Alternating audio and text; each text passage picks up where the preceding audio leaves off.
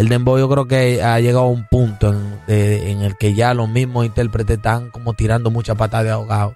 No dejan madurar una canción y quieren tirar siete, cuatro, no sé si me siguen, a la, claro, se- a la claro, semana. Y eso es lo que representa una inestabilidad.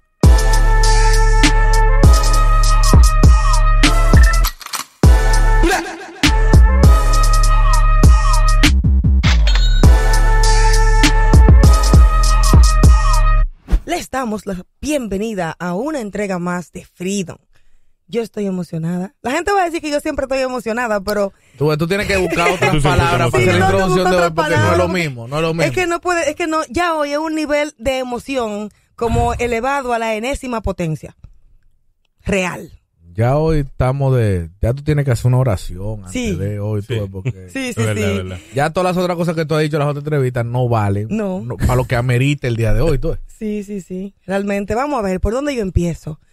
Cantante, rapero, compositor, actor y la mejor cualidad que puede tener un artista.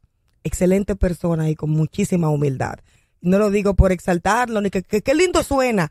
No, estamos hablando de un artista que es parte de la historia, que es un ícono no solamente por su música, sino por su trayectoria. Cosa cuando tú dijiste cantante y rapero, eso iba junto. Sí, sí, iba porque junto. esa es la denominación que la República Dominicana le ha puesto como sello a estas personas que tenemos sentados hoy aquí. El cantante de los raperos aquí en Freedom, Vaquero. Me gusta, me gusta. Chévere, me gusta. Y es lo de actor, y es intentando, inventando. Vamos a ver qué pasa eh, en lo adelante. Pero sí, muy bien. En esa, en esa faceta, pues, eh, quiero prepararme, me gusta. Me ha gustado lo, lo que estoy viviendo en, en la actualidad.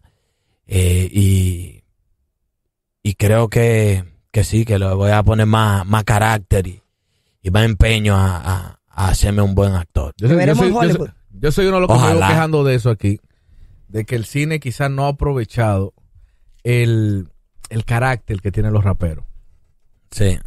Tú- el, el género urbano es una fábrica de carácter. En Estados Unidos se aprovechó durante mucho tiempo a raperos como Ice Cube, como Tupac.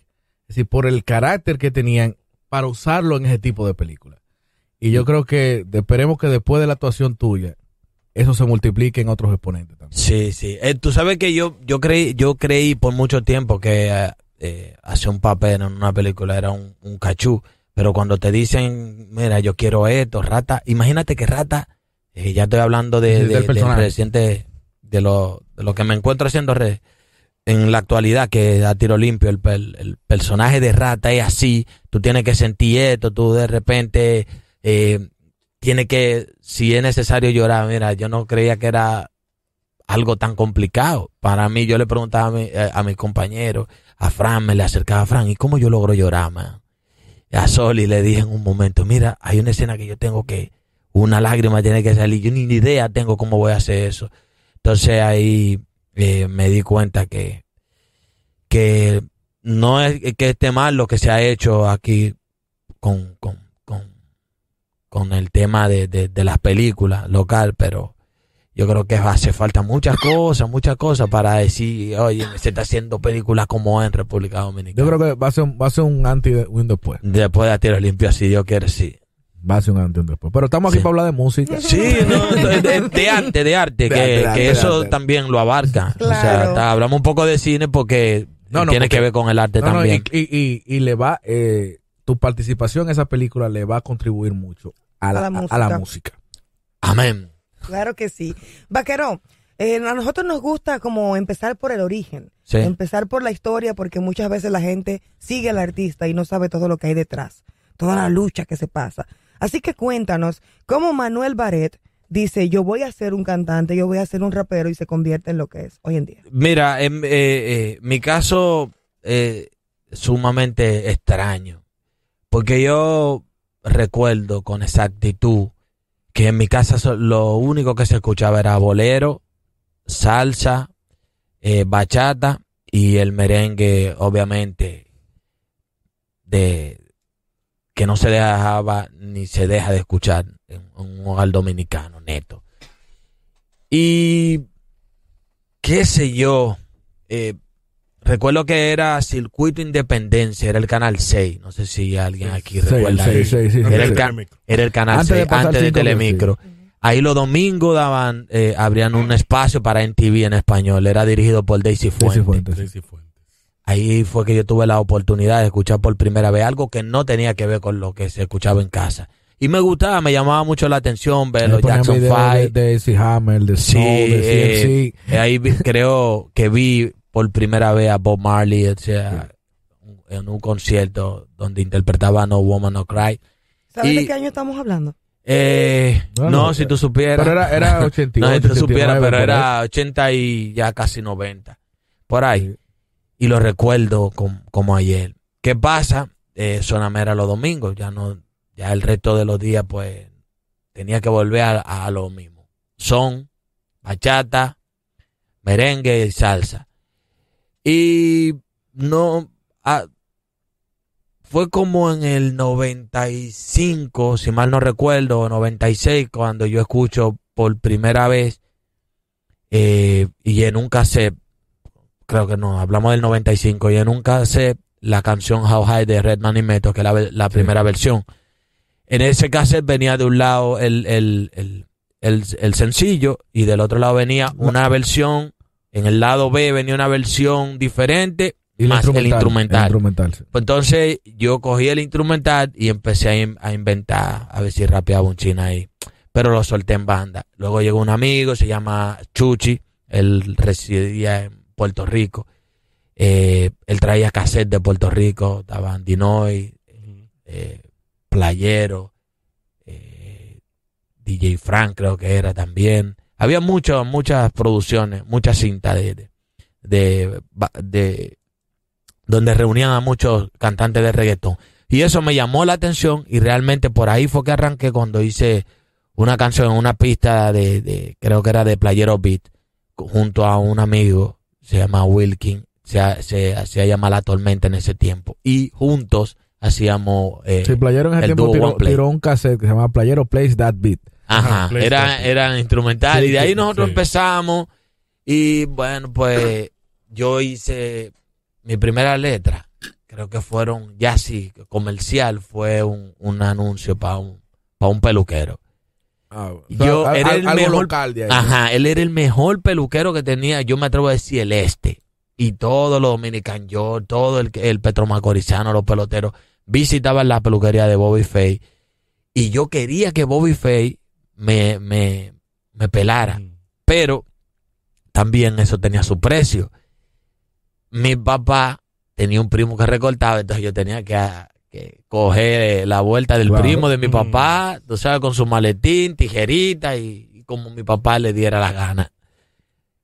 Hasta que se me ocurre hacer el, el, el- el comercial para Bobby y se lo llevo en una cinta. Recuerdo que fue su hermano que me prestó un radio, yo tenía una grabadora puse una batea en la cocina, le metí un palo buscando de que un sonido, acústica. la La acústica. Oye, oye, oye, oye, qué mentalidad tenía yo en ese momento. Meto el palo, la grabadora y pongo el He radio del escuchado frente muchas ahí. cosas de acústica, pero nunca una batea, pero está bien. Óyeme, el que no se puede tirar se jondea. Eso fue lo que yo pensé. Le di a grabar, le di play y ahí le canté eh, a Bobby Fay. Le llevé el cassette, le gustó, todo el que iba a la peluquería él se lo ponía y me gané mi Fay. tu primer intercambio. Sí. Mi primer intercambio, la yo- industria. No, no, no puedo decir que antes que antes que domingo, pero pero sí. En algún momento, quizá viendo la super tarde, me dejé Sí. influencia de Domingo Bautista intercambio, sí. y hice mi primer intercambio. Muy bien. Y en todo este momento que hay muchas emociones juntas, eh, ¿con qué tú soñabas? Quizá como tú veías en ese programa, esos artistas, los videos, ¿cuál era tu proyección? ¿Hasta dónde tú pensabas que ibas a llegar? Mira, te dejé hablar un chin para que no digan que, eh, que, oye, este tipo no se para de hablar. No, pero la historia no termina. continúa. luego de, luego de todo esto que te menciono, One Play con Wilkin, eh, eh, la canción a Bobby Fate, eh, alguna que otra cosa con, con, con un primo que hice, pues paso a la agrupación Perfecto Clan. Perfecto. Perfecto Clan, ahí sí ya la piña se me pone agria porque esta gente tan con rap, ya tú sabes, a terror. Ahí es rap y mana. Y yo, bueno. Y yo que vengo de un ambiente totalmente divorciado de lo que es de rap, pero cuando escucho a Villano, eh, rapía dije, ¡ay, mi madre! Me gustó tanto que yo dije, no, no, no, yo tengo que hacerlo también. Villano me inspiró mucho. Me motivó también a rapear. Me enseñó todo lo que él tenía, me, los CD, todo, de, de, de hip hop, de Tupac, de Snoop. Eh, tenía todo. Eh, Huáscar, que en paz descanse, que también formaba parte de Perfecto Clan, pues tenía ya los CD de Los Boys, tenía Wu-Tang Clan de, de, de, de Chamber hasta el Forever. Y todo eso yo lo, lo escuchaba. Y ahí, pues, es que viene la vaina del, del rapero. ¿Quiénes eran Cuando los integrantes de Perfecto Clan? eh, Villano, eh, Huáscar, en el principio Huáscar, Pitufo, que era un integrante del Grupo Unido.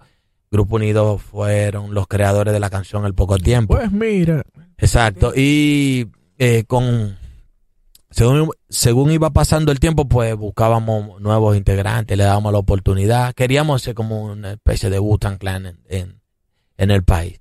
Eh, se nos dieron algunas oportunidades, por ejemplo, una de ellas fue participar en un, festival de hip hop que hicieron en, en el Club de Profesores de la UAS. Allí estaba eh, Junior Polanco involucrado en esto. Ganamos la competencia, no nos hicieron el álbum que nos prometieron, no nos dieron nada, pero nosotros nos fuimos con la satisfacción de que ganamos y que presentamos una propuesta diferente al hip hop que se hacía en ese entonces, que era mucho de hablar de la espada dorsal, de, Sí, no, no, no, no vinimos con el rap como, bueno, hablando como, como normalmente se habla en el barrio en aquel momento. Eh, pasó el tiempo y vienen hijos. Tengo mi primer hijo y le digo a los muchachos, eh, señores, yo lo único que sé hacer es esto, así que yo voy a tratar de que esto se venda. Y hice cosas que no tenían que ver con el hip hop, me gustó. De ahí hasta la fecha mantengo mi familia y sígueme preguntando. no, No, por- en, ese, en ese mismo sentido, ¿cuál fue el primer paso a lo comercial que tú. El primer paso a lo comercial, bueno, en- eh, voy a serte honesto, yo no quería, yo no estaba pensando en dinero cuando hice esta canción. Yo tuve problemas con la, ma- la mamá de mi primer hijo y ella me dio hilo con tu icono. Y para ayudarla, no me voy a decir eso. Y nada, me suelta en banda y yo me siento mal porque realmente me enamoré de ella y, y concho, la que fue mi novia y todo, y me deja y esto y lo otro. Me sentía tan mal que hice una canción que se llama Mujer Mala. Y la hice en una fusión de el reggaetón con unos samples de bachata de Marino Pérez. Eh, Eh, yo quería llegar a ese punto, pero sigue, sigue, sigue. Sí, cuando hago esta canción era con la finalidad de que algún día, de que algún día ella en una guagua por ahí, ya sea en Bávaro, que ella trabajaba para allá, o en San Pedro de Macorís, escuchara la voz del hombre que ella votó Mm. en la radio, que era eso le daba a uno sí, como, sí. eso le subía el ego a uno Sí, cuando no sonaba en la, ra- en la emisora. Hoy eh, le da estatus sonar en la emisora, pero ya tú sabes que hay medios que, que te facilitan eh, ya llegar a más gente que la Dígase, misma radio. desde el primer día que tú comienzas a hacer música comercial, si Marino Pérez está metido en la música de vaquero, es decir, Sí.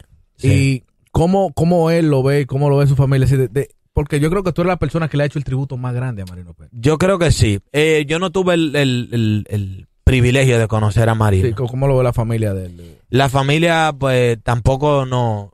No Conozco muy poco de los familiares. Me dicen que en, en Consuelito, por ahí, ah, o antes de llegar a Tomayor, eh, que está Sí. concentrada su familia, que él era de ahí, pero San Pedro lo cogió Sí. para...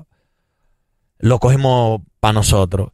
Eh, me imagino que bien, he tenido problemas también porque, no con la familia, sino con habilidosos. En ese tiempo los bachateros, pues, no estaban organizados algunos.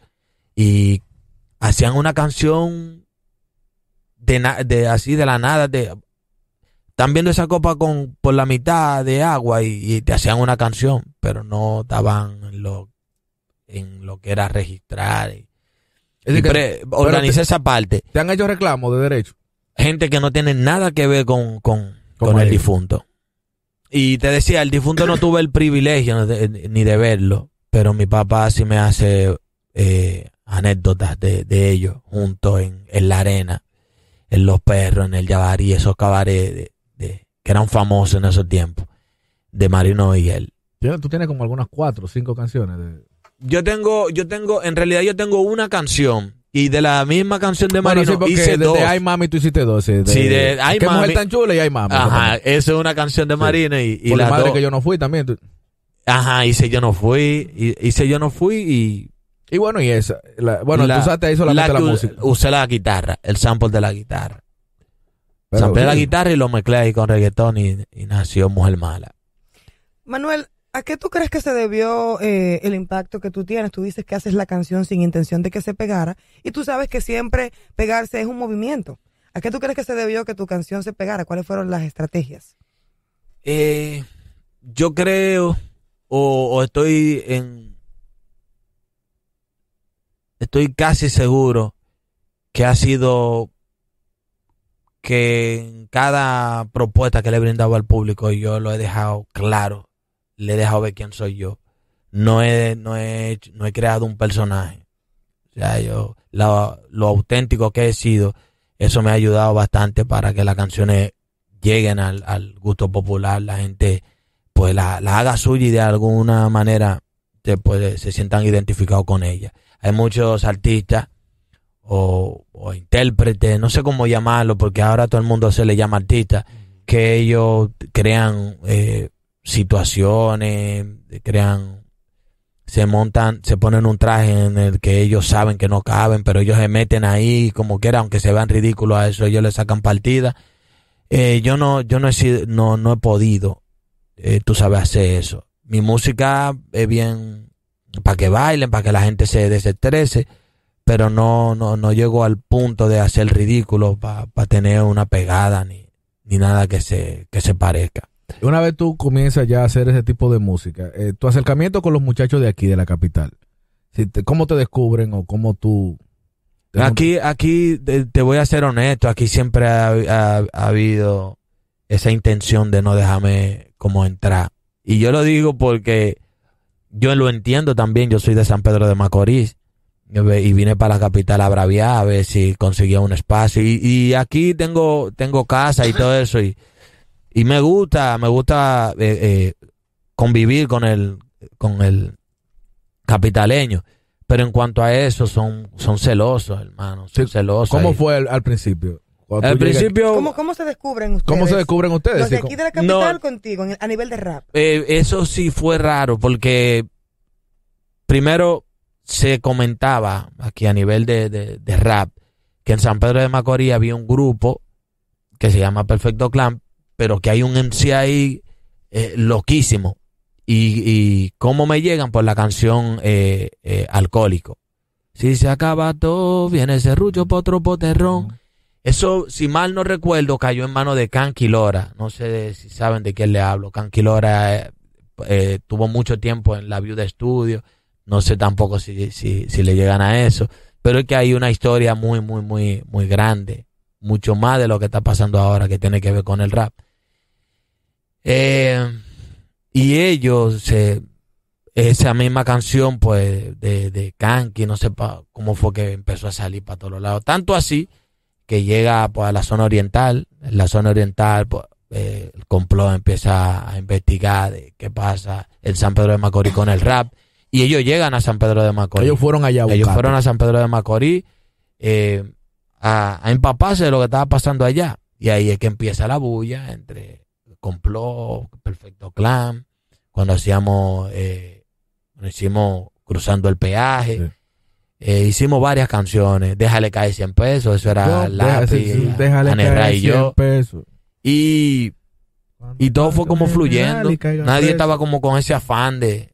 Ah, bueno, recuerdo una noche eh, estuve en Fusion Road y ahí vi, conocí a Kashmir, bueno, ya compartía con Decano, eh, un movimiento chulísimo. Y ahí vi a algunos muchachos de la zona oriental que estaban en el público y me lo presentaron.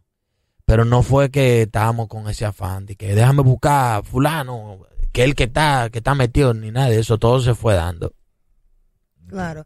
Tú mencionas a Fusion Rose y mencionas el movimiento que había cuando hablas de Decano, de Kashmir.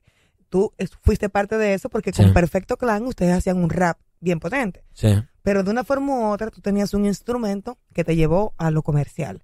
¿Cómo tú veías, estando en el medio ahí, lo que pasaba con el hip hop underground y lo que pasaba con lo comercial, que de un momento a otro el hip hop underground fue mermando. Tú, como siendo vaquero y ya yo estoy aquí, ¿cómo viste todo, todo eso?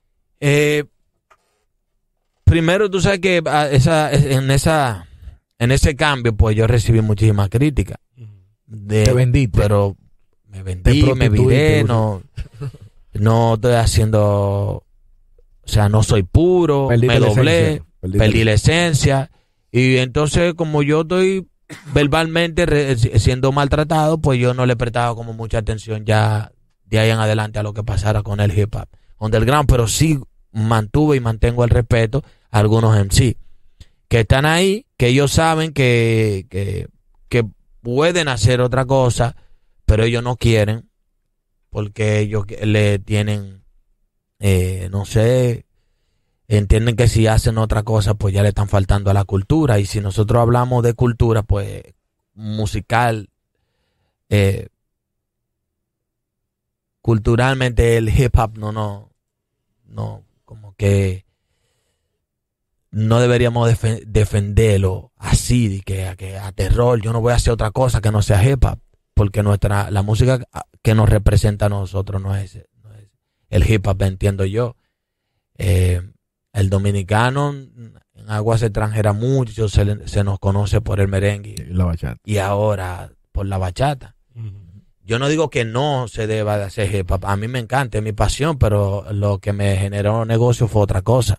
Y tú también te disfrutas lo que tú haces, Claro. que es diferente. No es que tú lo haces como muchos que por obligación para comer, porque tú en verdad creas unos ritmos muy modernos. Y me gustaría que Yo hablemos creo del que dembow. podríamos, podríamos encasillarte como dentro del rap alternativo. Exacto, es como un rap alternativo. Es, porque- es- es más Sí, o menos eso, sí. Sí, Eso, sí. eso, esa palabra de alternativo, a mí me encanta. Pero la gente lo interpreta como que alternativo tiene que ver una vaina que se fue Sí, por un claro. bate y hace gaga y eso. No, no, no, no, no. No, Alternativo no, el hay, de mucha- que hay no- muchas te- personas que sí. piensan de esa manera, digo- lamentablemente. Porque te, te pongo un ejemplo de rap alternativo, era Fujis. Sí, claro. Que Claro. están haciendo rap, pero lo hacían con una banda, Sí. no lo hacían. Eso lo entendemos, eso lo entendemos a la perfección. Lo que yo te digo es que Sí, sí, sí. lamentablemente la, la nueva generación entiende lo, el- que el alternativo tiene que ver con eso. Me ven un día, que lo voy a mencionar aquí, eh, a me ven con Richie Orias, pues ya yo, ¿qué? Eh, Haciendo una vaina rara, me ven con la gran Mobón y piensan lo mismo también. La primera foto que yo tengo contigo la tengo en un concierto de Rita Indiana. Aperísimo. Mira, mira, mira de dónde yo vengo dándole seguimiento a ese, a ese, a este, ese movimiento de música alternativa. Pero porque tú Rita. entiendes que, que eso, eso, eso así, como que hay tanto puritanos del hip hop cuando hay gente que son muy puros fuera de este país que, que, que son exponentes del rap y saben meterte con rockeros. Sí. Por ejemplo, creo que fue Rum DMC, Rum si no DMC me con equivoco, Aerosmith. con Con Aerosmith. Aerosmith. Y eso fue una bomba. O Una sea, ¿por qué bomba. desde hace tantos años, antes que fuera tan comercial, la gente puede mezclar géneros sin problema? ¿Y por qué aquí en República Dominicana son tan... Esa es la pregunta que yo bastante, bastante veces me he hecho y no, no recibo respuesta. Espero conseguirla aquí. Tal vez. ¿Por qué no hemos visto a Vaquerón eh, en el Dembow incursionando en esta nueva ola? Mira,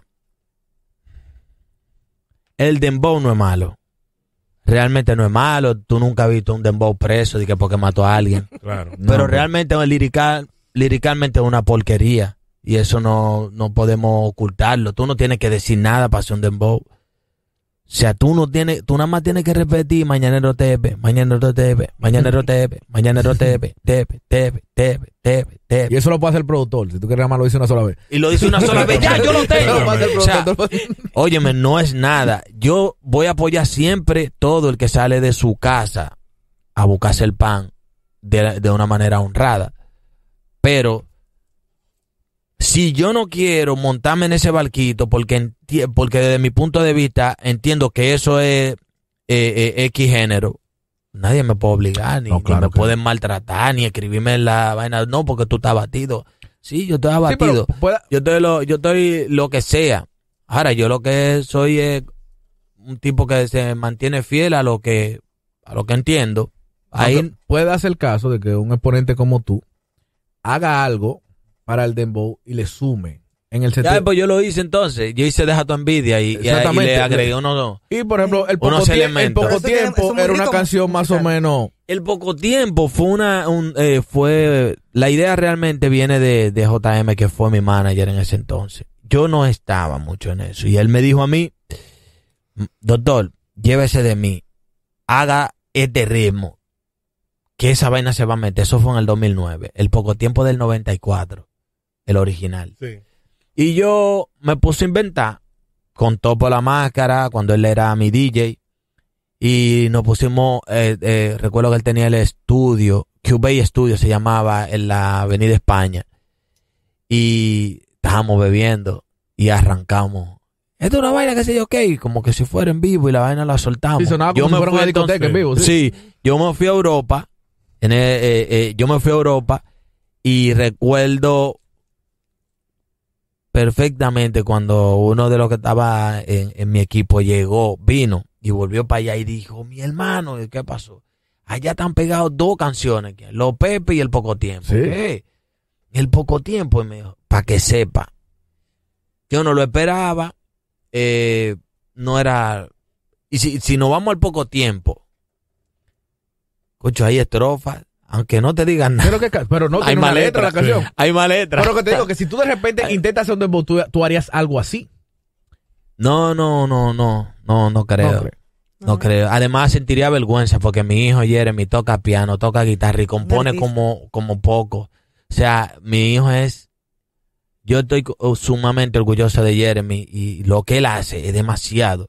Y que su papá le salga de que ahora que estoy cantando dembow, mi hijo. O sea, yo voy a sentir vergüenza. Claro, y tiene, tiene su, tiene su sentido. Y con, con, con Deja tu envidia, eh, tampoco que lo pongo como un dembow, claramente. No, porque no, eso tiene no, unos no. sonidos musicales demasiado Sí. ricos. Se nota que hay ahí un trabajo musical. Sí, sí, y eh. vamos a hablar de música. Tú eh, tienes muchos años trabajando con Gueto. ¿Cómo tú encuentras tu sonido? Yo siento que Gueto te entiende. Tú nunca suenas igual. Parecería que tienes muchos productores. ¿Cómo Sí. tú llegas ahí? Eh, yo creo, eh, la vaina es que yo escucho mucha música, tú sabes, y tengo tanta vaina en la cabeza. Y lo, lo bonito de trabajar con Gueto es que él me escucha también. O sea, eh, Gueto no se sienta en esa, ahí en, su estudio a, a darle para allá. Yo vengo y me siento con él, mira, brother, vamos a hacer esto.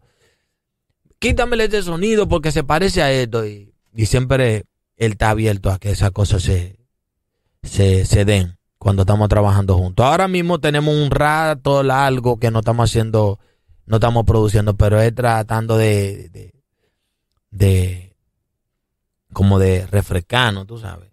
Ayer hablábamos y conversábamos sobre lo que está pasando. Esta semana han salido como 50 o 150 dembow Ujú. con video y todos los videos son los mismos. Un, un tipo parado y un reguerete gente. Y llaman al barrio entero, vengan. Y Sí. yo, Padre Celestial, que manda fuego rápido. Sin embargo, mira, cada vez que hablamos de ese tema, eh, te tomamos como referencia entre los pocos artistas dominicanos que se mantienen haciendo álbums. Es decir, para ti, ¿qué, qué, eh, dentro de tu carrera, qué importancia tiene el hecho de tú hacer un álbum y no estar tirando single como están haciendo los muchachos ahora? Eh, qué bonito, eso es lo que va a hablar por mí cuando yo no esté, tú sabes. Eh, yo estuve con Johnny Ventura en su casa y él me llevó a una sala de estar y encontré en esa sala, qué sé yo, cuántas producciones que él hizo y eso se vio muy bonito y yo espero en un futuro. No tengo tanto, tengo como cinco, pero espero tener eh, la dicha de poder tener un espacio en mi casa con todas esas producciones.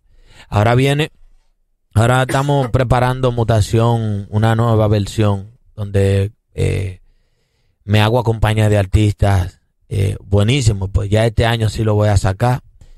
Y espero también que la misma sirva para abrir puertas. Que todavía los llamados internacionales, eh, artistas del, del género urbano local, pues no, no han abierto. Y, y nada, seguir haciendo álbum. A mí Me gusta, me gusta la idea de tener producciones. Eh, si esos exponentes son exponentes urbanos o exponentes de otro, de otro género. loco? Eh, urbano, urbano porque el merengue hizo en, en su momento muchas cosas que hoy no sé, no, la nueva generación no, no lo sepa, pues ya culpa de sus padres. Tú tienes una canción con Fernando Villalón. Sí, Sí. con Fernandito. Tengo que nadie me controle y una versión de Tabaco y Ron para la Navidad hicimos también. Y una relación heavy con Fernando Villalona, que es mi artista de, de merengue, uno de mis artistas favoritos. Claro. Igual también te hemos visto siempre como llevarte también con grandes artistas de otros géneros, como es el caso también de la bachata, que es que y, y a ti te gusta, te lo disfrutas, porque hiciste Amén, por ejemplo, que es una canción que tú ves el video, tú ves, tú ves el ritmo, y es como si fuera una de esas bachaticas, pero moderna, Sí. pero tú ves el video como si fuera de ese tiempo. Eh, cuando tú te sientas a hacer tu, tu creatividad, aquí hablaba eh, alguien de que el equipo de trabajo es fundamental para un artista. Cuando tú te sientas a hacer un álbum, tú tienes un equipo de trabajo que te está diciendo cada punto, o eso es Manuel Pulpo. Ah, bueno, yo tengo ahí gente que si, por ellos fuera, fuera esas producciones fueran de Dembow. Pero al final, como quiera, yo lo, lo entiendo. eh, eh, hay que hacer dinero. y Pero yo más que el dinero, prefiero hacer las cosas que me, que me gusten. Yo me he convertido en un pulpo, sí. Y, pero cuando tú dices voy a hacer una producción, tú tienes un concepto que tú dices, yo quiero que todas las canciones quepan dentro de este concepto, o van fluyendo las canciones, van surgiendo así. Eh, en el caso de Mutación y El Chulo del 23, pues yo lo pensé así, exactamente así. Bueno, yo quiero que la canción quepa. Este es el concepto, esto es lo que yo quiero, esta es la, esta es la vaina. Si tú te vas al Chulo del 23, pues yo quería que todas las canciones en alguna algún momento siempre eh, pusieran a la mujer en el lugar que se merecen.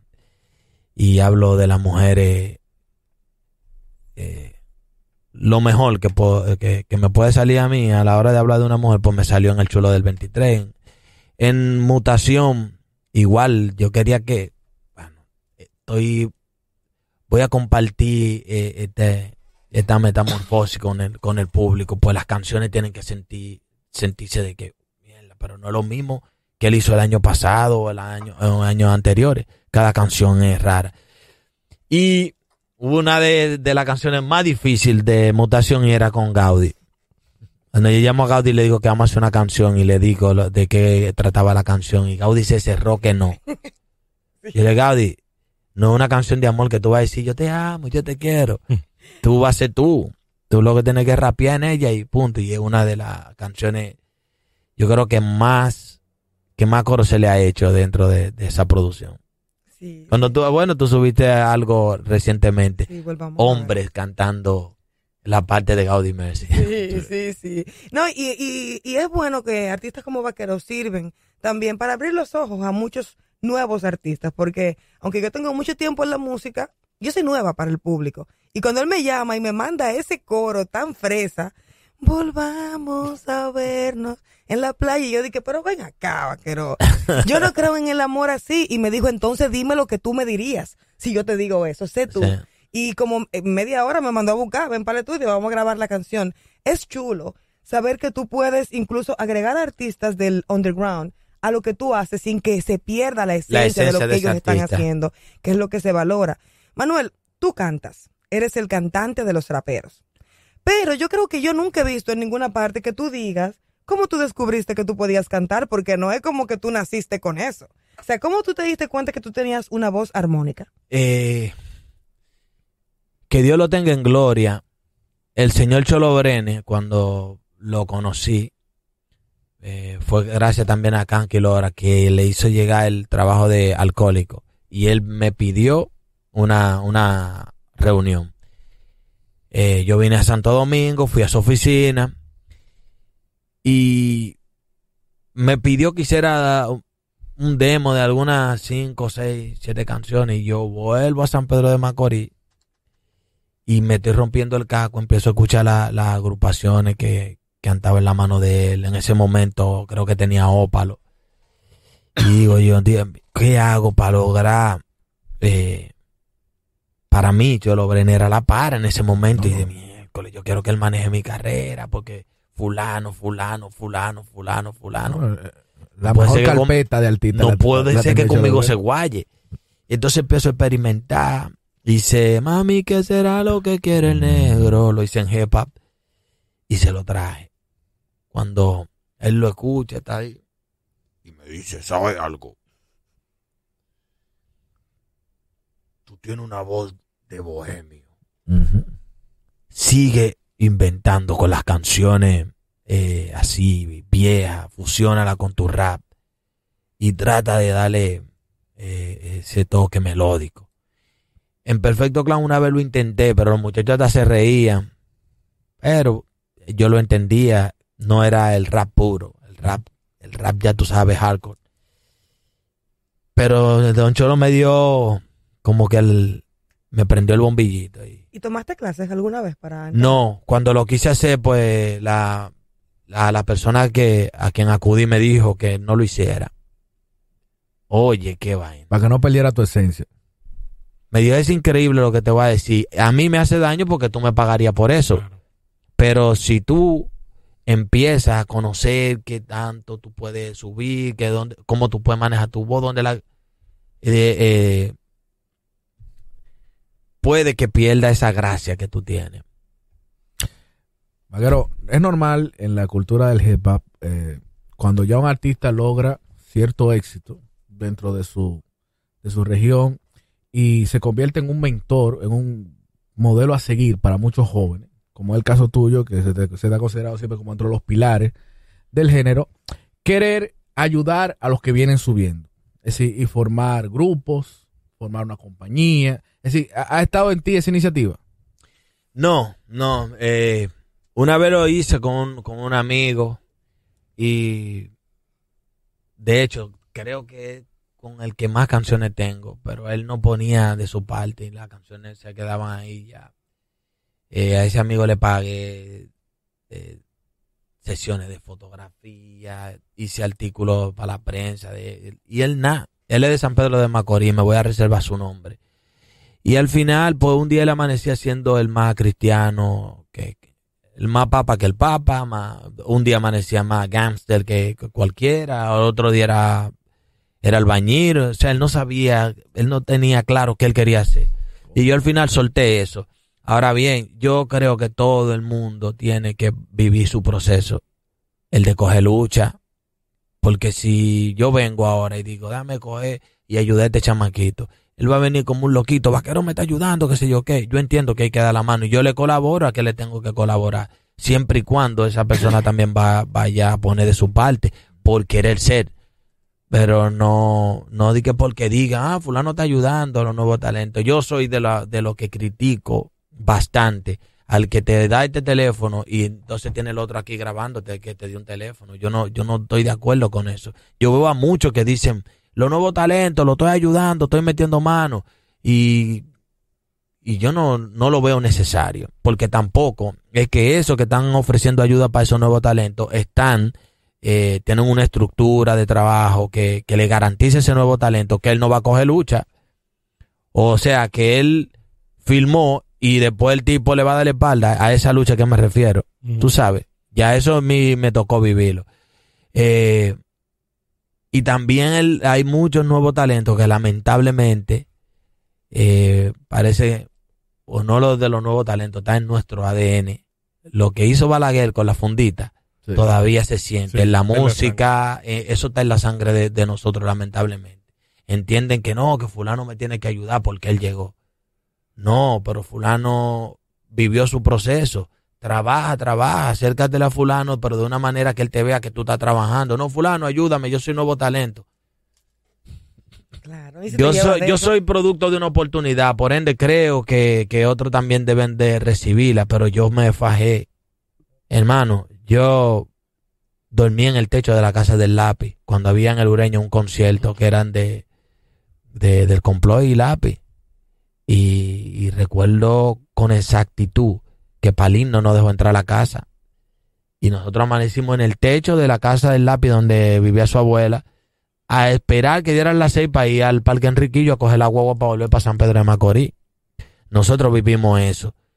Y hoy en día los chamacos que ellos agarran y hacen una movie en las redes sociales y de todo, no, no, ni se imaginan que eso, que eso lo, nos tocó. Es un proceso. Y, y qué bueno que dices eso. Porque yo siempre digo que tú eres como el, el cantante urbano de la tercera edad. Porque tu música la consumen incluso La señora, los señores se los disfrutan, lo bailan. Al mismo tiempo, toda República Dominicana ya sabe quién es Vaquero. Sí. Y tú tienes ese sacrificio que has pasado. ¿En qué momento tú te diste cuenta de que lo que tú habías hecho había creado un impacto tan grande y cómo te cambió eso tu personalidad? Eh, yo no creo que me la haya cambiado tanto, ¿no? Eh, recientemente un amigo eh, estuvo aquí en el país, se llama Henry, el presidente de la marca Camiseta. Hablábamos por teléfono y él me dijo, yo le dije que estaba muy contento, vuelvo al tema de tiro limpio y le estaba contando que estaba tan contento con ese proyecto y con que se esté dando porque durante estos seis años, pues yo a mucha gente que venían con propuestas de cine le dije que yo no podía, pero era porque tenía eh, eh, como ese compromiso moral con, con, con todo lo que tiene que ver con la producción de A Tiro Limpio. Y no quería verme envuelto en un en otro en otro proyecto. Pero que no eh, yo en un momento le, decía a él no sé si si va a valer la pena yo estoy involucrado en esto pero por lo menos yo me lo estoy gozando me gusta todo lo que está pasando y él me contestó el único que no sabe quién es quién es eh, quién eres tú eres tú yo le dije, ¿a qué tú te refieres? Mi hermano, usted es una persona que, pero sumamente importante dentro de la música, de esto. O sea, yo todavía no me, no me he dado cuenta eh, dónde fue que cambió, si cambió mi personalidad. Yo digo que sigo siendo el mismo. No me he creído la película.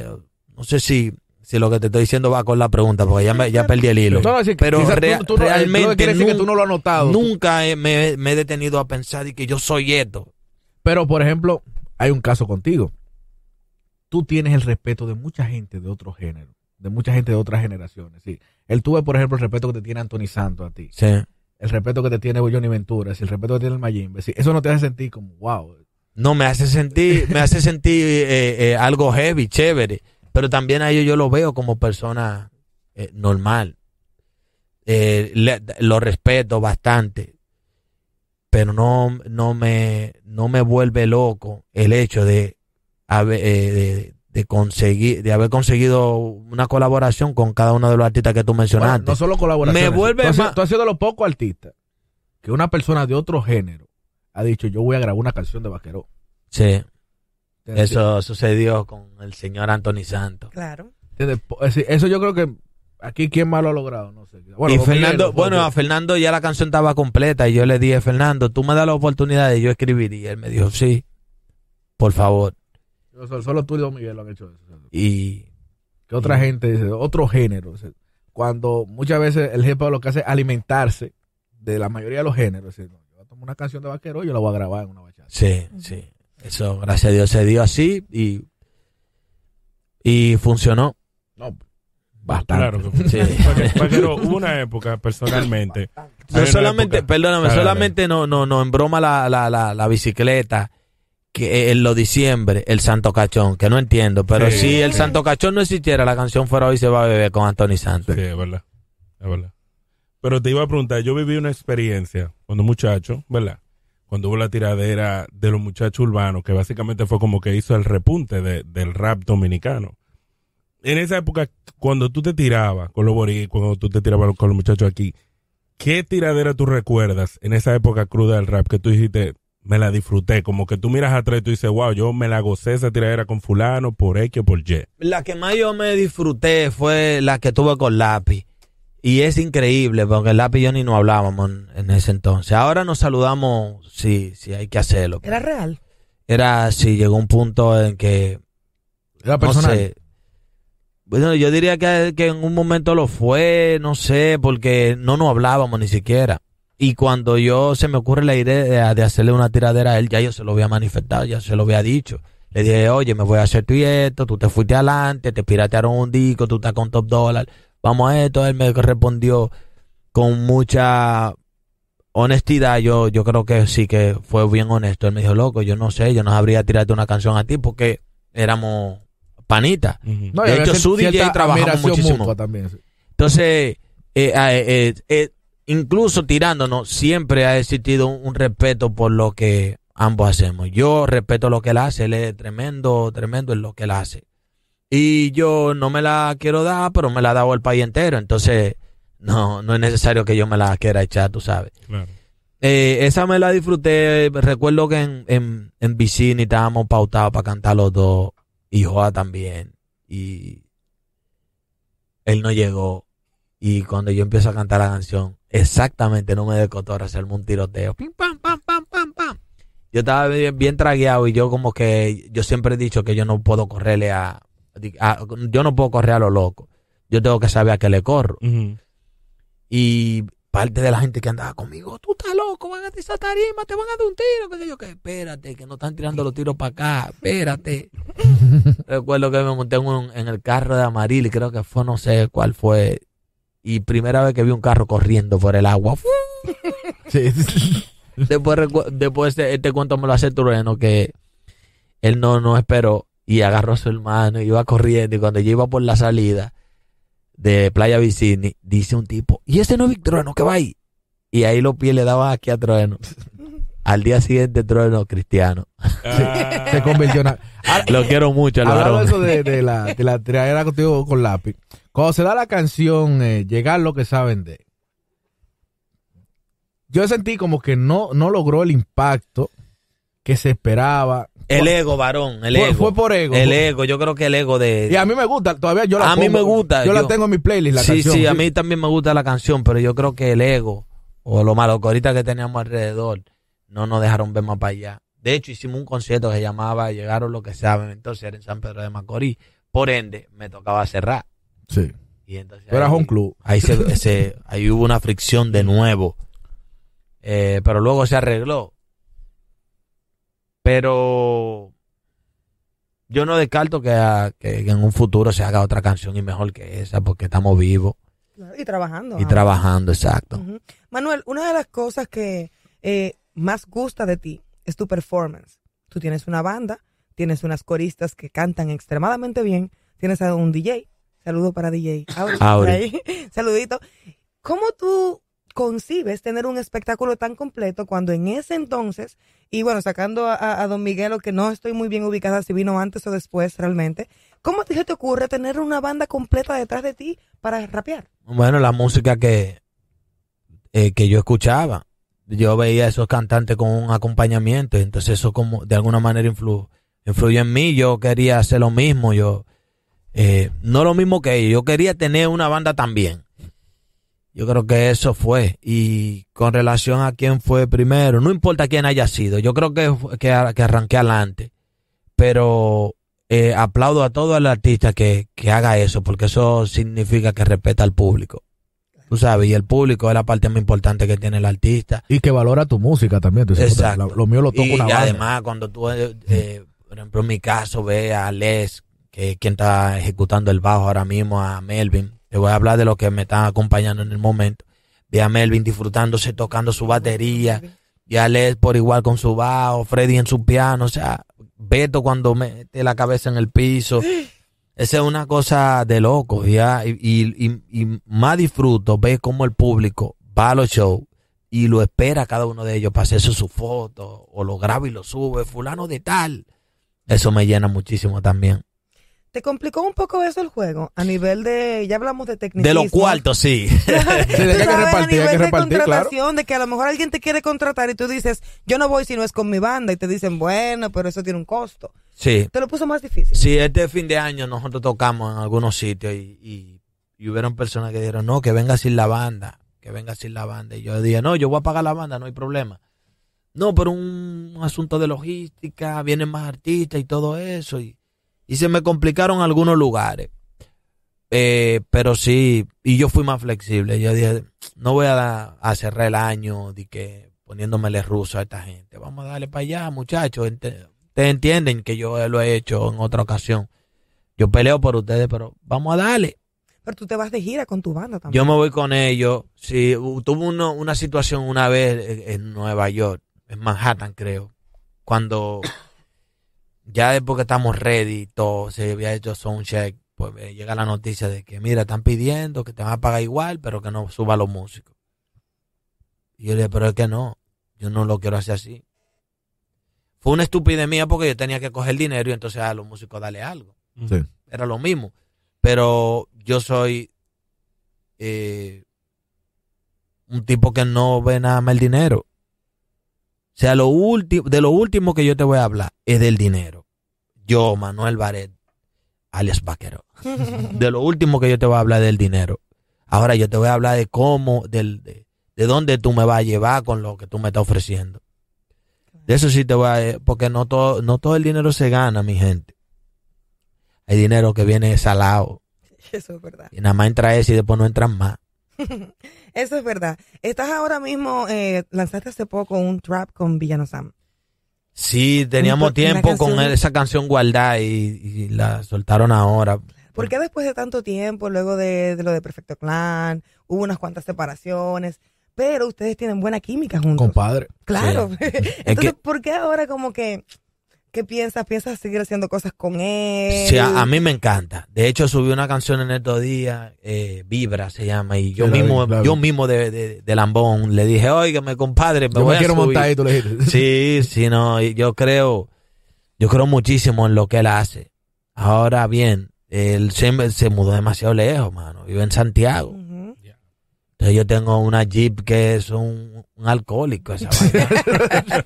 Yo a veces hasta lo pienso. Entonces tengo un carrito versión que con 500 pesos ando a la capital, pero no me atrevería a irme en ese para Santiago. Esas patanas le pasan al lado a uno y el carrito hace así. Igual te vi, y una- yo soy de los que no le pone gana y loco a un vehículo. Mm. Te vi un acercamiento con la brasa también. Piensa hacer algo. Oh, no, no, brasa, brasa una cura. Te dio un puetazo y tú fuiste contento No, para allá. no, porque, porque en verdad él no, él no dijo nada malo. Él dijo vaquero Él se ha dijo convertido en una especie de vaina rara. Y, y eso no me ofende realmente. Yo, yo, a mí me gusta que vean, que, me, que, que tengan esa percepción de mí. Eh, a mí me encanta cuando me dicen brujo. A mí me encanta cuando me dicen que yo estoy eh, haciendo vaina de, de diabólica. Porque yo, al final de, de- del día, pues me acuesto tranquilo. Yo sé que lo que estoy haciendo es, es lo que mi corazón me dice que haga. Y a ese que yo escucho. Sí, porque quizás cualquiera dice, vaquero ha perdido su esencia, pero quizás la esencia tuya sea diferente. quizás yo estaba en un error y me encontré. No sé, todo puede ser, tú entiendes. Quizás no es que sea así, pero yo no sentí que Brasa hizo algo y, y, y yo te voy a decir algo sin apasionamiento. Él dijo muchas cosas que son real. De todo lo que él mencionó ahí, son real. Y luego lo felicité, hablé con él y nos fuimos para el estudio y ya nosotros tenemos la canción grabada. Ah, eso te dije. bien, claro, viene Ojalá que un amigo mío no venga y se le acerque porque él se le acerca a, la, a las personas y le dice, oye, ese tipo no hace esto, no lo otro. Y Tú tienes tu- un amigo que no te hace campaña sucia. Por ahí. muchacho. Tú sabes, Y yo no entiendo porque ese muchacho está bien económicamente, entonces no entiendo por qué. Esa, ese mal vivir. Ay, Dios mío. Va a tener que invertir esos cuartos en un cáncer porque él vivía así hasta provoca cáncer y de todo. No, y quizás ¿Fue que- para él la canción? No, no, no, no, no, no, no, no, pero- no, y tú has manifestado que tú no tienes nada en contra de nadie. sí. No, hombre, no, ¿para qué? Tú eres una de gente. Tú no Oh. tienes nada en contra de nadie. sí. Ey, aquí le habla el chulería de gente. No El en contra de chulo nadie. Manuel es el Tú siempre que has tenido tu brazo abierto para ese muchacho principalmente. Mira, Sí. Manuel, eh, una de las cosas que más conecta eh, en tus conciertos, y es sorprendente que si tú quieres, tú no tienes que cantar. La gente se sabe todas las canciones. Pero el que te conoce a ti y habla contigo, se da cuenta que tú cantas igualito como tú hablas en el diario vivir. Eso es una estrategia de escritura. ¿Qué te motiva? ¿Tú crees en las musas? ¿Cómo tú escribes? Eh, yo no sé, yo como que tengo que sentir. Ahora mismo yo no estoy de que, escribiendo full. Estoy como, déjame darle banda un rato a esto para cuando me siente de nuevo, pues venir maduro, decir algo que, que le beneficie a quien, a quien me vaya a escuchar. Eh, pero no hay ni que un ritual, no hay una forma, no hay una hora en específico, no hay un, un momento exacto donde ahora es que yo voy a escribir. Tú eres el de los artistas que tenemos que tiene los, el repertorio, no los repertorios más grandes. Pasa con algunos artistas. cuando va, la, cuando va una hora y media ya me están haciendo señas y todavía sí. me faltan canciones. Pero pasa algo. Pasa con algunos artistas. Voy a poner un caso. Anthony Río decía que a él no le gustaba cantar fatalidad. Como que lo tenías alto. ¿Entiendes? Tú le preguntas a Montanelli cuando él tiene que cantar la cima del cielo, a él le duele. ¿Qué canción tú tienes así que tiene que cantarlo obligado, pero ya tú. Estás harto. no me dé cotorra. y es obligado esa canción. Definitivamente ya yo estoy cansado. Cansado. Hay muchas canciones que yo las saqué guillado. Las fui sacando. Yo en el show, perdón, ¿verdad? Me hablaron del micrófono y me estaban- ya estaba recostado. Sí. Es que tú- tú te que vas a recuesta el micrófono, tú Sí. que recuesta el él Sí, ahí. Ok. Yo me he ido sacando canciones. Hay can- eh, por ejemplo, Háblame de dinero es una también que, que el público la pide. Y lo y, y Auri, de maldad. Va, me la tira y yo lo miro así, porque a veces yo no lo quiero ni hacer. Pero la gloria sea de Dios, nosotros sa- satisfechos con, con eso, tú sabes, de poder tener ese repertorio. Nosotros hablábamos con, con Papi Sánchez. Y aquí no hay bebé ron, no. ¿Tú quieres ¿Qué más tú no lo pediste? Claro. No, no, no, tranquilo. yo- no Era por si en esa mochila había uno ahí. una, una de res- casualidad, de casualidad. de casualidad, que una la puerta. Mira, aquí hablábamos sobre los hits, sobre los éxitos. Y tú eres un artista de éxitos. ¿Cuál tú crees que sea la clave para que un artista haga una canción que realmente se pegue en el gusto popular? O sea, como que una canción que va a hacer historia y que la gente la vive, la goza, la canta y siente tus emociones. Perdón, me puse penco. Repíteme la ¿Cómo, pregunta. cómo tú haces un éxito? ¿Cómo se hace un éxito? Tú Tu tienes fórmula para un éxito. Claro. ¿Cómo se hace un éxito? Tú eres un tigre que tienes Eh, yo, yo, yo sé, yo sé, yo sé lo, yo, yo por, por embromar un ching. Eh, si No, pero está te- bueno por si una canción. Me puse penco. Me puse penco. es un dembow. Sí, un- Atención, muchachos. Me puse penco. ¿Eh? ¿Qué? Me puse penco. ¿Eh? Sale en la noche una canción así. Sale esta noche. Con Y con, video, con mi con voz. video. Sí. Con mi voz, con mi voz. Te lo sampla con la voz ¿Ya? tuya así. Me puse penco. ¿Eh? ¿Qué? Me puse penco. Repíteme la pregunta. Me puse- Mira, no, si yo supiera. Y más que estamos hablando de éxito. ¿Tú, tú te crees que tú eres, que tú eres el comedy aquí? No, este te quita el puesto. No, no, no, no. Y más que hablamos Mira, de si, si yo supiera cómo, cómo se hace éxito, mi hermano, yo lo, ha- lo haría diario. Yo creo que la canción tú la haces y la echas a pelear. Tú- Pero tú te sorprendes entonces. Tú Ay, la- Sí, yo me he sorprendido bastante. Yo me encontraba eh, trabajando full, full, full una canción que lleva por título Eres Linda. Esta canción yo se la enseño al maestro Juan Luis Guerra.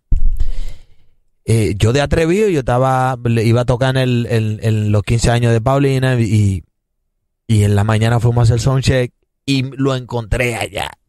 Ah, lo agarré, yo andaba con mi lap, no, con una memoria. Y dije, yo quiero mostrarle una canción. Cuando le muestro la canción, él la está escuchando. así. Y me dice, prueba con uno, poniéndole unos metales. Ay, ¿para qué fue esa vaina? Ya yo quería que terminara la conversación. Pa' con salir a buscar Pa' salir-. No, para llamar a, a Rubén, que era mi trompetista en ese momento. Y, y Rubén, oye, tú puedes venir para esto, yo quiero que tú hagas esto. Y, y le pusimos eh, a Eres Linda la trompeta y todo eso. Después me embalo. Fue la canción que el, que el maestro le puso el ojo, le puso el oído. Me embalo donde Polo. Polo, yo creo que mezcle tú. Hablo con Gueto y le digo, Gueto, vamos, vamos a tirar para pa, pa meternos en la grande liga. Espérate, que esta canción le puso atención Juan Luis. ¿Qué? Yo le decía, vámonos para de Polo, ya la mezclamos. Polo, quiero masterizar la canción pero con un verdugo. Ay, yo conozco a uno que le materiza a fulano de tal, un salsero muy conocido en el mundo de Puerto Rico. Es el hombre. ¿Cuánto es? Tanto. Hermano, ya yo estaba emocionado, ya yo llevaba un billete en, en la producción de ese tema. Ya estoy cuadrando lo del video. Y hay un panita mío de Perfecto Clan que nosotros tenemos un grupo y siempre hablamos, mandándome pedacitos de video y audio de Deja tu envidia. Y él decía, Eri, le mencionaba a Tazumay, brother, yo estoy en otra cosa, tú no puedes hacer, tú no puedes ponerte a inventar con otro disparate, esta es la canción, ¿por qué tú no agarras, tú como trabajas en Brugal, le dices a esos DJ en esa discoteca que pongan esta canción? Mi hermano a mí me sorprendió porque Deja tu envidia fue una chelcha. que hicimos eh, mi hermano más pequeño, Kunin y yo, y ya el resto de historia. Se me salió el moco, solté Deja tu, eh, eh, Eres eres, linda. linda. y me tuve que enganchar en lo de Deja tu envidia. Y por Deja tu envidia hicimos tajira, de todo. O sea, ahí yo quedé bastante sorprendido.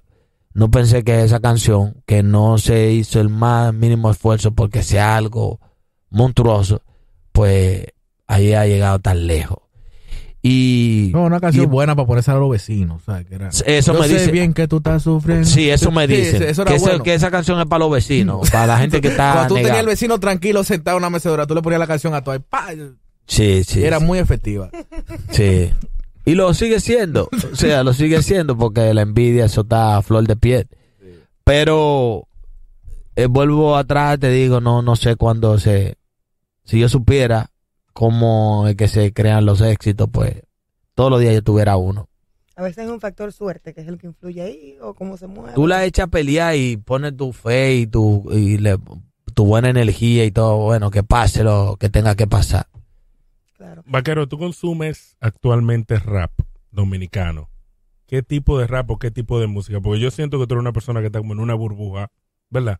Sí. Pero tú te has sentado a ver el panorama musical de República Dominicana ahora y tú has pensado y tú has analizado y quizás te has compartido con amigos y has dicho, wow, mira, mira cómo va o mira cómo está la situación o quizá mejore o que se evolucione.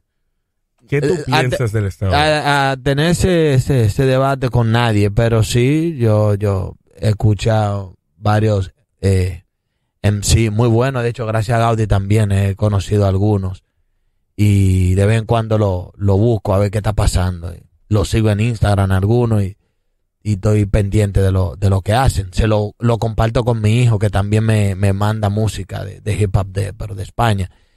Eh, en su tiempo yo lo, yo lo escucho. Ahora bien, es tanta, tanto, tanto, tanto, tanto dembow que, que a veces yo tengo hasta miedo de entrar a YouTube. Las recomendaciones son de bono. No, no, entonces, eh, eso, eh, y ahí es que está todo, ahí es que uno tiene que ir a buscar, entonces no sé, y igual en el Instagram, en el Explorer, yo siempre le vivo diciendo a la mujer mía, pero ve acá, no hay una forma de hacer que no te salga tanta vaina rara. Eh, deberían, gente de Bueno, si Instagram, todo el mundo tagueara los videos, si fuera un palo. Sí. pero Claro, pero. Pero, lo que, pero fuera de lo que es el dembow, tú, ¿cómo tú ves el panorama? De los muchachos que están haciendo otro tipo de música. yo siento como una fuera de lo que es el dembow bueno yo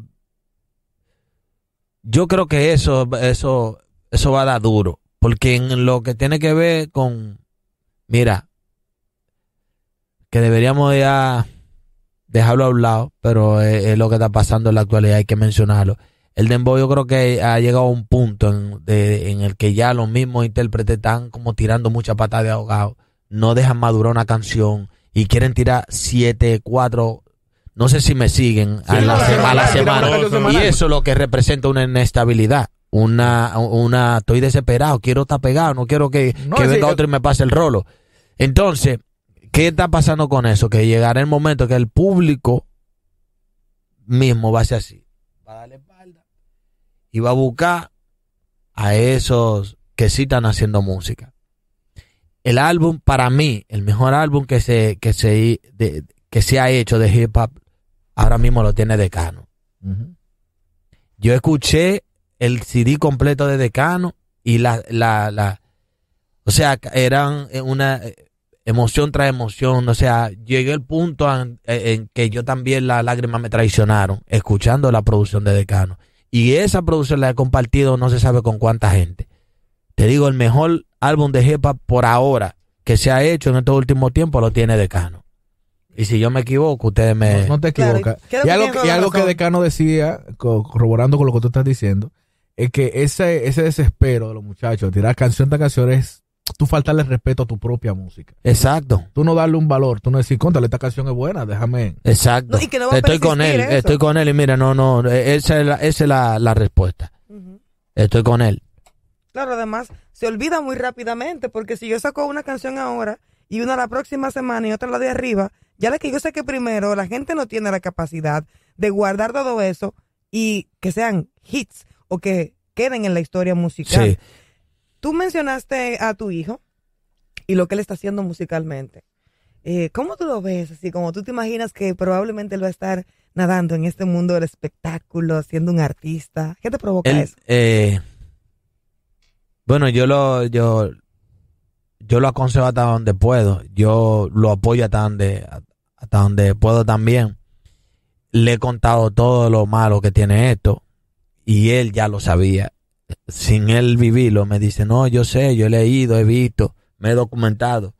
Aunque yo todavía no estoy decidido si voy a hacer eh, el hip hop como lo hacen aquí y todo eso. Por, por ejemplo, yo quiero que en la universidad, con mis amigos del colegio, porque ya él se graduó este año, pues y armando una banda para tocar hip hop. No una no buscar un DJ que le toque la pista, sino él, lo quiere hacer de esa manera. Yo de, alguien- de también alguien lo apo- aprendió. ¿no? ¿Eh? De alguien lo aprendió. Lo lo- Ah, Lo bueno, no sé, no sé. Y, y él, y él anda por ahí. Me, él dice, me gusta mucho Limp Bizkit, qué sé yo qué. Entonces, a- o sea, el chamaquito, yo no lo, no lo forzo ni nada. Yo estoy tratando de que él sea y él lo, que él entienda y yo entienda que no está haciendo lo, lo, lo, lo malo, pues lo voy a apoyar. Claro. ¿Cómo estaba Vaquero a nivel de eh, colaboraciones actuales, eh, quizá con otros artistas de- del hip hop? Si has pensado en eso, eh, aunque tú trabajas álbumes, quizá un día puedes salir a hacer una canción independiente. Eh, ¿Tienes algo en cartera que puedas decir? ¿Planes? Tengo, tengo un plan eh, para una canción de hip hop con algunas figuras no conocidas. Me gustan más esas porque le ponen más, más empeño y, y más amor a lo que van a hacer. Los que son conocidos creen mucho en que ellos son y ya. ¿Tú entiendes lo que digo? Ese es un proyecto que más adelante aquí mismo se lo estaré presentando. Así, Sí, mira, esto hay- fue de lo que que, traerte por lo menos cinco veces más. esto fue de lo que yo le hablé. Cinco veces al año. Sí, sí, venimos, venimos. Esto fue de lo que yo le hablé en la primera entrevista. Esta es la canción, esos son los artistas, ustedes no lo conocen, pero escuchen el, el, el cómo, cómo le dan a, a- al- a ese instrumental. Eh, tengo una canción, una canción bien charlatana, que llevará por título Varón, y la está produciendo Beethoven la sinfonía. Eh, ya está en la etapa de videoclip. En cuanto a las colaboraciones, pues me vieron en las redes con, con Brasa, esa es una canción que también es bien comercial. Kiko antes de tener su pámpara aprendía, pues también teníamos una canción que eh, se titula Corazón Roto, eh, que le he dicho un millón de veces, sácala para que la gente vea que tú eres más de lo de la que, que, que la pámpara. Todo el mundo dice eso. Sácala para que la gente vea que tú eres más que la pámpara. O espera no tener la pámpara tan prendida para que la saque. No, no. de igual es- manera. Es bueno que la saque antes de que se apague la pampa. No, no, no, igual, igual, igual. Cuando la música es buena, mi hermano, no. no- Digo para No pa, pa aprovechar el público, lo que te digo. sí. Y fue idea de él. O sea, para que tú veas cómo es la vida. Él la canción la tenía. Me dijo que tenía un par de años con ella. Se dio que yo fui al estudio de la IM y grabé con él. Y la canción eh, todavía no ha salido. Pero yo no tuve nada que ver en el arreglo musical. Y parece que fue hecha para mí. Y, y está bien buena. Buenísima está la canción. Claro que sí. Manuel, Pero como hay pámpara por mucho rato, no le esperen este año. Espérenla dentro de, de, de 25 ¿tú, tú crees que hay para por mucho rato? Yo, yo creo que sí, él tiene la gracia y tiene también algo que, eh, por lo menos conmigo, nosotros mantenemos una comunicación bonita y cuando nos vemos, pues se siente la, se siente el, el respeto mutuo y, y Kiko es un tipo chévere, chévere. Ahora que no se junte con gente mala. Yo le dije a Valdelino un día y le, dije, loco, pero cógelo así full, full, full, full. Y me dijo, yo siempre he sido de Kiko. Eso, tú sabes, tener gente así, que eso, eso es lo que necesita un artista cuando está en su momento. Sí. No el que lo ve, me estoy buscando con él, porque cuando ya no puede, no, el, el, el bombillito empieza a palpadear, esos son los primeros que entonces están apoyando a otros. No, porque fulano se deculó por esto y lo otro. Claro. Yo entiendo que todo es un negocio, pero también debe de existir un poco de, de- de- de respeto, de lealtad y de, y de, de conciencia, de saber que muchos, muchos eh, que soñábamos con tener un espacio dentro de la música, nunca nos preparamos para cuando la para cuando el telón baje. Yo sí, y fue gracias a los Picapiedra, un, un capítulo de los Picapiedra donde Pedro hacía el de un artista que iba con la nueva ola y se olvidó de Pablo, de Betty, de Vilma. Y un señor con un sombrero grande y unos bigotes que le llevaban al piso le dijo, ya le pasará. Cuando le pasó, le pasó en un show donde no fue gente y la voz no le salía a Pedro. Y eso como que me marcó para toda la vida. O sea que cuando el telón está abajo yo también sé navegar Y busco la manera de que en el año por lo menos dos o tres veces se mencione el nombre mío y toco. Yo este año, este diciembre no fue malo para mí, gracias a Dios. Eh, y me frenó otro proyecto, pero si no, No, y además, tú tienes algo muy importante que yo creo que tú vives en el corazón de la gente de la República Dominicana. ay, no lo digas así. Sí, es verdad. es que eso es lo que yo siento y yo creo que, y lo he visto transmitido eh, en, en muchos lugares. O sea, Ve acá, yo estoy arrinconado ahí, yo me veo en la pantalla. Tú tú tú ¿Y te cuál es la cámara? Mira. Mira. Aquí, aquí, aquí. Mira la cámara Ah, aquí. Pero mírate cámara se movió ya. Vaquero, tú eres un caso. Muchísimas gracias, Manuel. ¿Y para- tú me estabas despidiendo ya? Sí. Ta- Tenemos una hora y pico ya. Tú Tú, quisiera- pero mira, al, tenemos una hora y de la conversación aquí. estaba dije, no me digas cómo es, déjame Sí, fluir sí, y ya sí. está. Ya. Ya. Una Cuando- hora sí, yo, te, por cuando yo te nosotros. dije, hay que traerte cinco veces, era pues ya la hora estaba Sí, marcada. era porque ya Oh, ya, ya, ya. No, por eso te digo mejor que, que, Que fluya. fluya. si Sí, me sí. acondiciona, entonces terminamos más rápido. Claro, No, no, no, no, no, y sí, no es queríamos verdad. acabar Pero rápido. lo bueno es que Freedom es una casa para la cultura. Entonces tú tienes las puertas abiertas siempre que quieras, siempre van a haber cosas que decir. Y creo que también podemos usarlo para que haya una voz que ayude al movimiento en general de la música en República Dominicana, porque no nos podemos olvidar que la música, si bien es cierto que es un negocio, también es arte. Exacto. No, no y tú, eres, y tú eres una voz valiosa para los muchachos. Exactamente. eh, Sí, un buen testimonio, No sí, quiero- un, ejemplo, un ejemplo para muchos. sí. sí, quiero antes de cerrar dejar bien claro que no hay nada en contra de, de- de los artistas o los intérpretes o como se le quiera llamar eh, del, del movimiento de Embow que para mí es un subgénero de, de- del mismo reggaetón, no sé si me equivoco. Sí. Una vaina por ahí. sí. No hay nada, nada, nada personal. No espero que ahora me acribillen sus seguidores. No. Porque yo soy un tipo que tiene su corazoncito. Y aunque a mí no me importa lo que digan de mí, hay familias que sí leen mis comentarios y que no entienden que yo estoy preparado. Yo tengo ya muchísimo tiempo guayando la yuca. Ya una, una crítica no me va a doler como le dolería a un hijo mío o a mi papá o a mi mamá, que ellos no conocen nada de este medio, tú sabes. Así que llévenme suave ahí y esperen que voy a, gastar, a sacar una canción nueva. Para la calle no, no dice mucho, pero, pero sé que va a dar mucho de qué hablar. Y luego entonces venimos con hip hop. Bien. Claro, no, y tú nunca abandonas tu hip hop. Muchísimas gracias por venir aquí a Freedom. Esta es tu casa, como ya te dije anteriormente. Un honor tener a una eminencia como tú hablando de tu historia y de la música y de cómo tú lo ves. Sobre todo para que sea ejemplo para aquellos que quieren motivarse y entrar a la industria. Gracias. ustedes que sintonizan, recuerden seguirnos en nuestras redes, Freedom SDQ en Instagram, activen la campanita para que les llegue todo de primera mano. Y aquí estuvo Ariel Santana, Gaudi Mercy y nuestro invitado de hoy, el cantante de los raperos, el vaque. Vivero. El vaquero otra vez te partió.